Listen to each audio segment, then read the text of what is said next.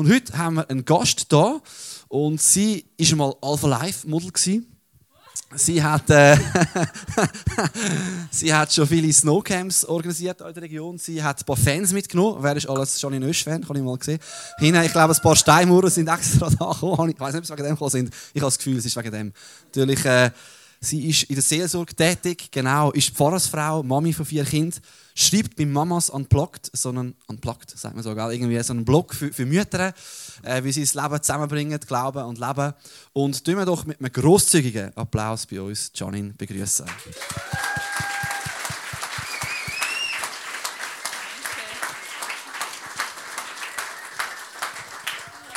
Ja, danke vielmals. Ich freue mich wirklich von Herzen, dass ich da sein darf. Ähm, aus dem tiefen Luzern, wo wir jetzt wohnen, so wieder mal ins Zürich Unterland kommen. Und ich freue mich auch wirklich mega über mega viele bekannte Gesichter, die mich wie auf meinem Glaubensweg auch geprägt haben. Und umso schöner, dass ich jetzt da etwas von meinem Herz teilen darf. Ähm, der Simi hat mir gesagt, wir sind gerade so in einer Ge äh, Serie über das Gebet. Und da haben sich meine Nackenhaare gerade das erste Mal so ein bisschen gekräuselt, weil ich wie merke, wenn ich ganz ehrlich bin, ähm, und ja, ich möchte ehrlich sein heute Morgen, Gebet ist jetzt wie nicht gerade die geistliche Disziplin, wo ich das Gefühl habe, da habe ich etwas zu sagen oder da brilliere ich irgendwie in meinem so guten Christenleben. Sondern Gebet ist wirklich das, wo ich ja, einfach seit, seit Jahren struggle. Wirklich struggle. Ich, ich bin irgendwie ein Mensch, ich bin so eher von der hibbeligen Sorte und ich habe gerne Bewegung. Ich bin jemand, wo, ja, wo einfach gerne etwas läuft und so das Klassische, ich hocke an und nehme mir eine halbe Stunde oder noch schlimmer eine Stunde Zeit und falte meine Hände und richte mich so auf Gott aus. Das ist wie nicht etwas, das, das ist mir wie nicht gegeben. Und ich weiß, das ist eine mega Ausrede und man sollte das lernen und alles, aber das ist wie das, was ich bin. Mein Zugang zu Gott ist wie, wenn ich joggen gehe. Wir wohnen in Luzern und es ist abartig schön dort.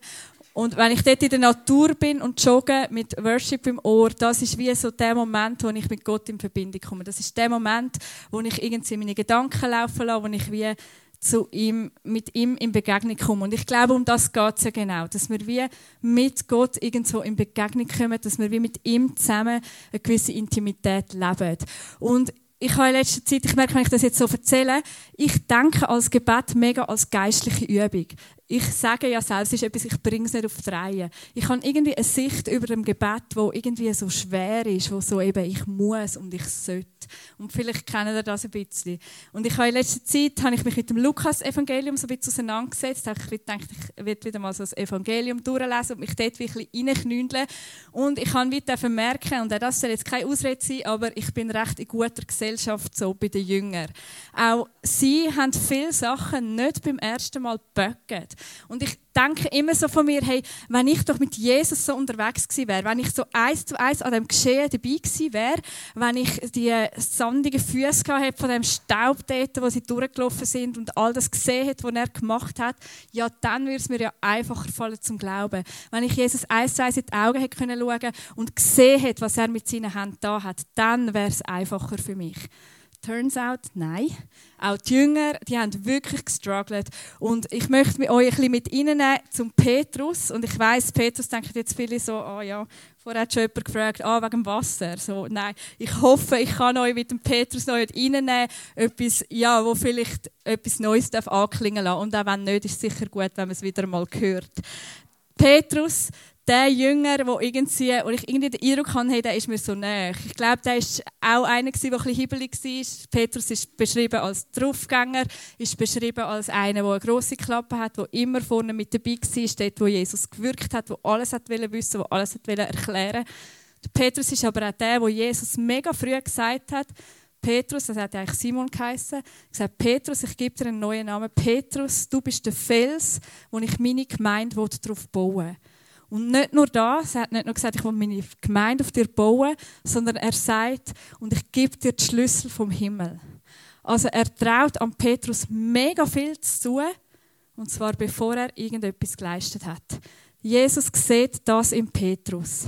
Und von dem Petrus möchte ich heute Morgen einfach auf ein paar Stellen so ein bisschen wie Spots von seinem Leben drauf richten und euch ein bisschen mit reinnehmen. Und ich habe einen Text mitgenommen, der macht vielleicht am Anfang jetzt nicht ganz Sinn, aber ich nehme euch einfach mit rein. Und zwar steht dem Lukas 22, 31 bis 34, ähm, wo Jesus zum Petrus sagt, Simon, Simon, findest du das spannend, spricht ihn wieder mit Simon an, der Satan hat sich erbeten, euch zu schütteln zu dürfen, also euch die Jünger, wie der Weizen im Sieb. In einer anderen Übersetzung heißt wie die Spreu vom Weizen zu trennen.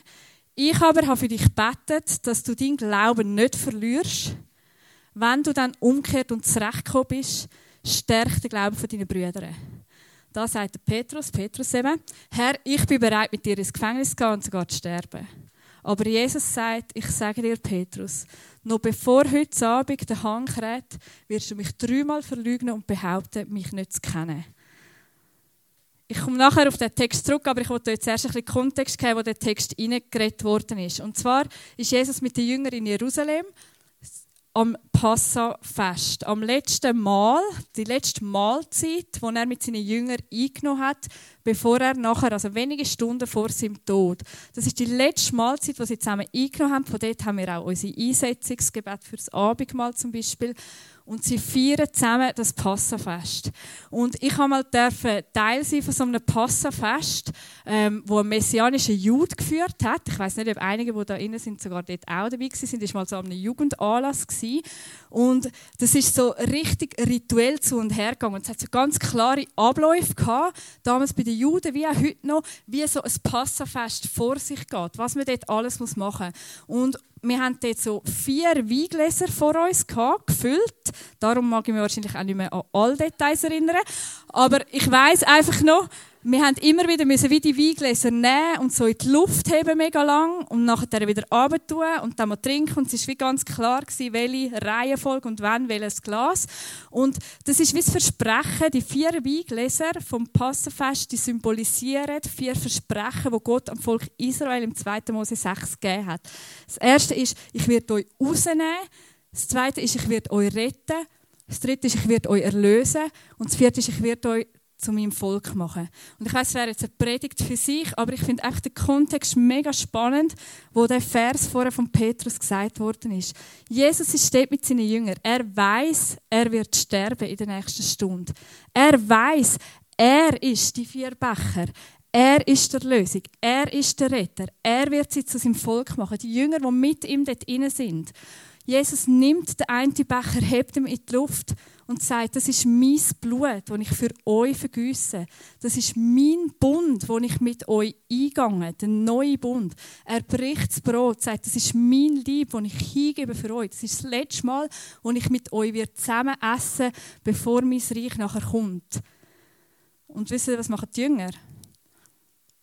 Ich weiß nicht, ich versuche mich immer so, ich, bin, ich habe so eine bildhafte Vorstellung und ich versuche mir immer vorzustellen, wie wäre ich in dem Moment oder was, wie würde es mir gehen, was sind so Gefühle, die man hat. Die Jünger, man könnte ja wie meinen, hey, jetzt böcken es wirklich, jetzt wird es ernst. Aber ich kann es nicht ganz erklären, wie das Passenfest eben so, wie ich das dort wie so erlebt habe. Es ist ein Fest, man feiert miteinander. Und eben wie und so. Sie streiten darum, im nächsten Moment, wer von ihnen der Größte ist. Sie streiten darum, wer von ihnen der Größte ist. Und ich, ich bin irgendwie so fasziniert von Jesus, weil er sich nachher wie Zeit nimmt in seinem eigenen, ich weiß nicht, wie es Jesus gegangen ist, wenn du weißt, du stirbst und du versuchst deinen Freunden gerade zu erzählen, was gerade, ich meine, die sind Zeugen vom Größten, was sich erfüllt hat in unserem christlichen Leben. Und die Jünger streiten sich und Jesus nimmt sich Geduld und holt den Petrus wieder so auf den Boden von der Realität zurück und sagt, Junge, vielleicht bist du doch nicht ganz so groß, wie du meinst und bringt Leid so wie die Geduld an den Tag. Und ich merke so, wenn ich mich, wenn ich wie, ich streite ja nicht mit anderen, wer, wer jetzt der bessere Christ ist oder wer der Größte ist. Aber mal eigentlich ja doch. Ich habe es jetzt gerade in dieser Corona-Pandemie gemerkt, vielleicht bin ich die Einzige, wie ja, ich schon ein bisschen richtiger denke wie andere Christen wie meine Meinung ja schon eigentlich so ein bisschen auf dem richtigen Weg ist. Und wenn ich nicht verstehe, wie andere Christen anders können denken und noch die Stimme für das können erheben Also ganz ehrlich, ich bin in bester Gesellschaft mit diesen Jüngern. Auch ich lebe irgendwie in einer Selbstgerechtigkeit, und ich schlussendlich meine, ich kann es richten.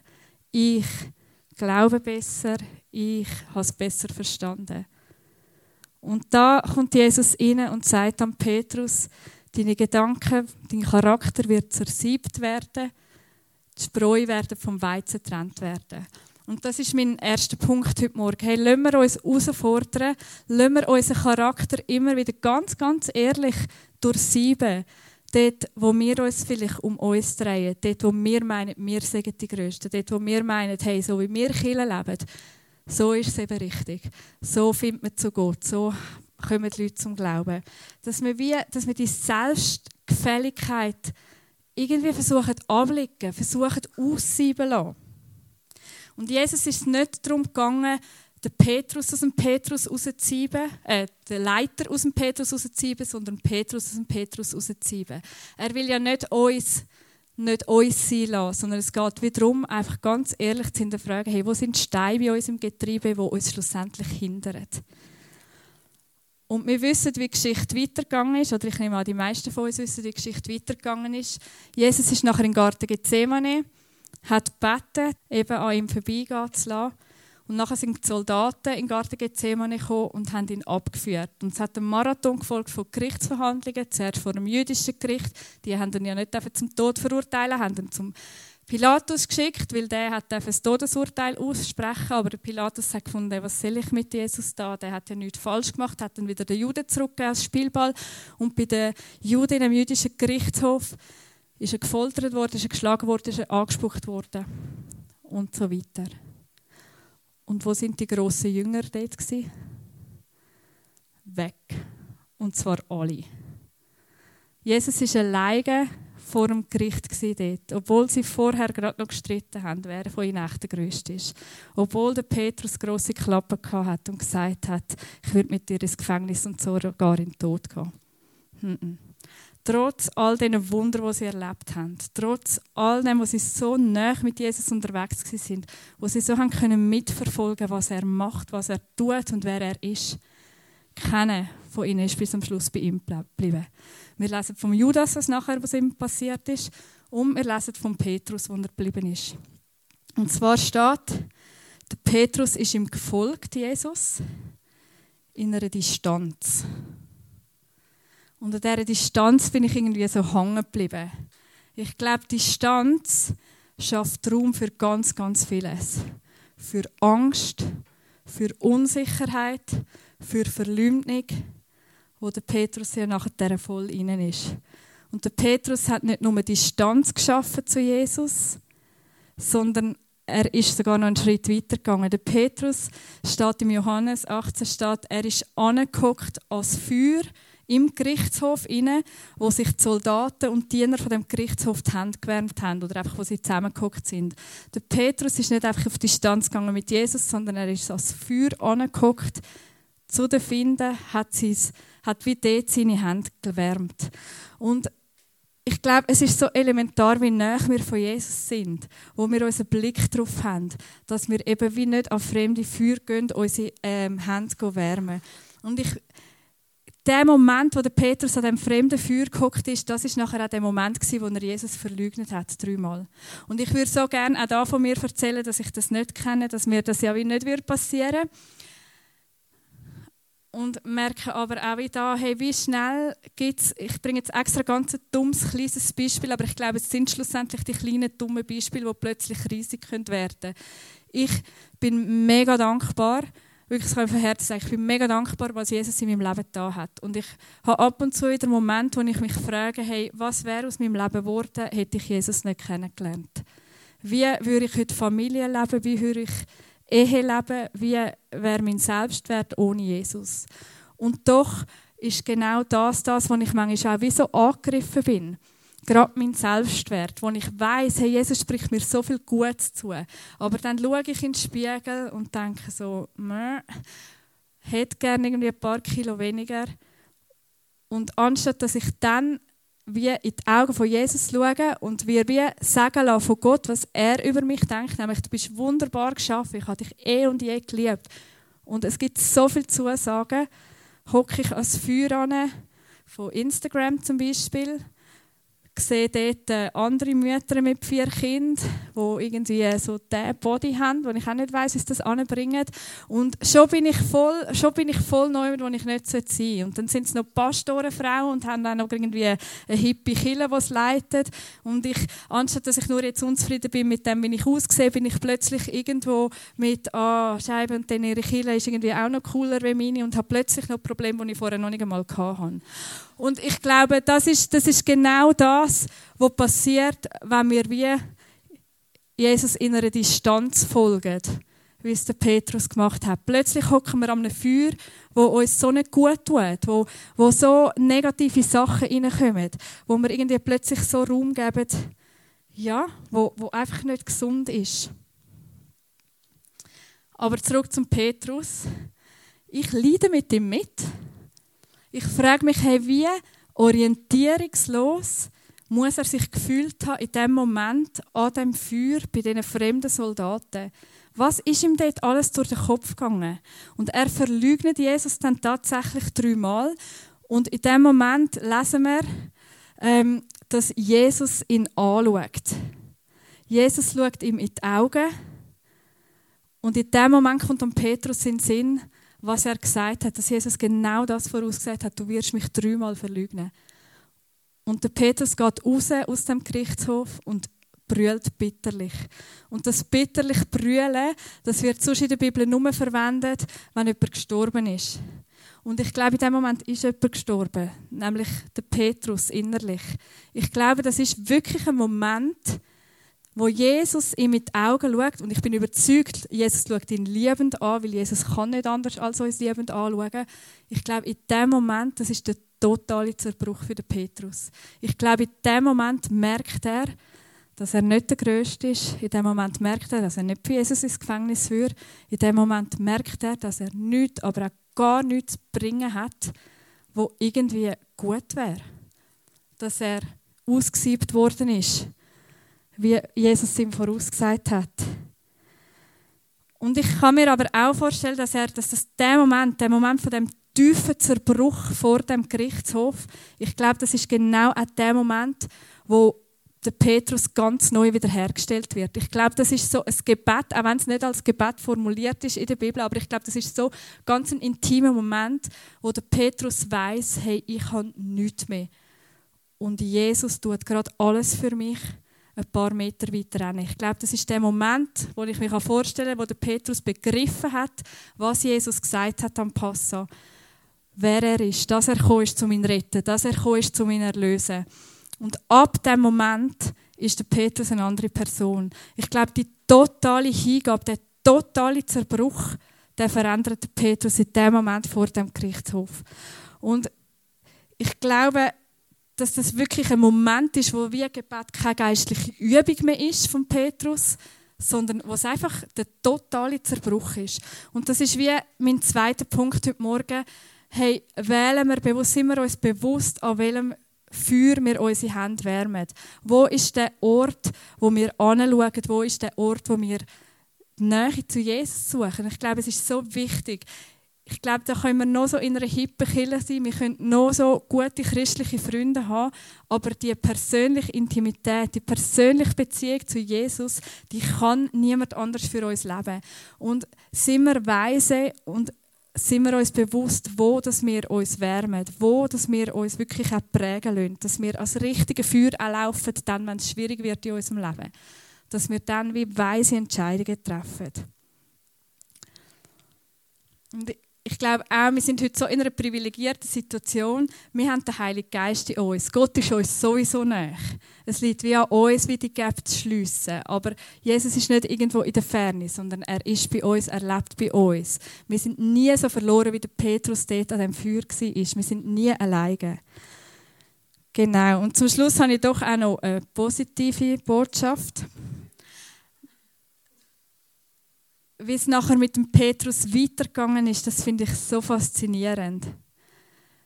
Jesus hat nachher nicht gesagt, hey Petrus, ich sage dir jetzt wieder Simon, weil du hast vergeigt. Du bist nicht mehr der Fels, wo ich meine Gemeinde darauf bauen Im Gegenteil.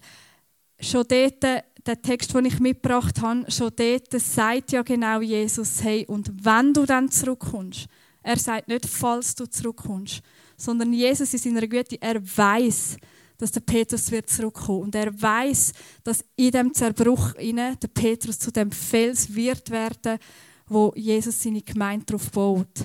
Und er sagt, gang dann und stärk deine Brüder.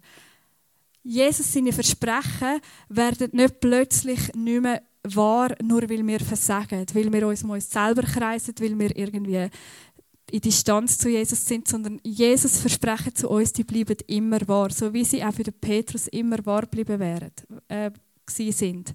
Später lesen wir im Johannesbrief, dass es nochmal eine Szene gibt, wo Jesus und Petrus aufeinandertreffen und Jesus nochmal sagt, Petrus, liebst du mich? Und Petrus sagt, ja, dann gang und weid meine Lämmer. Also der Zuspruch, wo Gott Petrus gesehen hat, das, was er schon ganz früh gesehen hat, der Fels, den er seine Gemeinde darauf baut, das bleibt bestehen. Und nichts kann das wegnehmen. Kein Versagen, gar nichts. Und ich glaube, das dürfen wir so fest auch für uns in Anspruch nehmen. Hey, all die Botschaften, all die Verheißungen in der Bibel, die über unserem Leben ausgesprochen sind, die Menschen über unserem Leben auch aussprechen, die dürfen wir nehmen, die sind wahr. Es kann nichts das ändern und wir können nichts machen, was das irgendwie ungültig erklärt. Wir sind Erben von Gott. Wir sind seine Kinder. Das kann uns niemand nehmen. Keine Distanz, gar nicht. Und auch wenn wir mal am falschen Feuer hocken, auch wenn wir mal auf Distanz gehen, es bleibt bestehen. Und ich glaube, das Einzige, was wir machen können, ist uns wirklich immer wieder hergeben und wie beten, Herr, erfüll du mich erfüll du mich.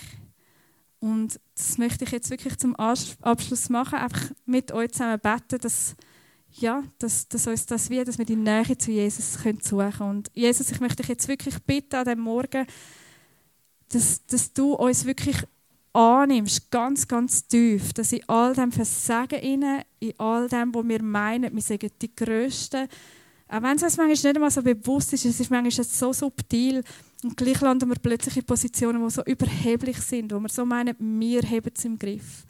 Jesus, ich möchte dich bitten, dass du uns bewusst machst, wir lieben, weil du uns zuerst geliebt hast. Alles, was wir machen, machen wir als Reaktion auf das, was du schon lange da hast für uns. Und das wollen wir wirklich bitten, dass das wie verinnerlicht werden in uns. Und ich glaube nicht, Jesus, dass es immer einen Zerbruch braucht, wie es beim Petrus gebraucht hat. Aber ich glaube, ein Zerbruch kann uns wirklich so demütig machen, dass wir merken, hey, ja, wir brauchen dich. Und ich möchte dich einfach bitten, dass du uns an die Ort anführst, wo wir merken, hey, ja, das, was wir singen, das, was wir glauben, das ist wahr. Und du bist gross und du möchtest Raum in unserem Leben.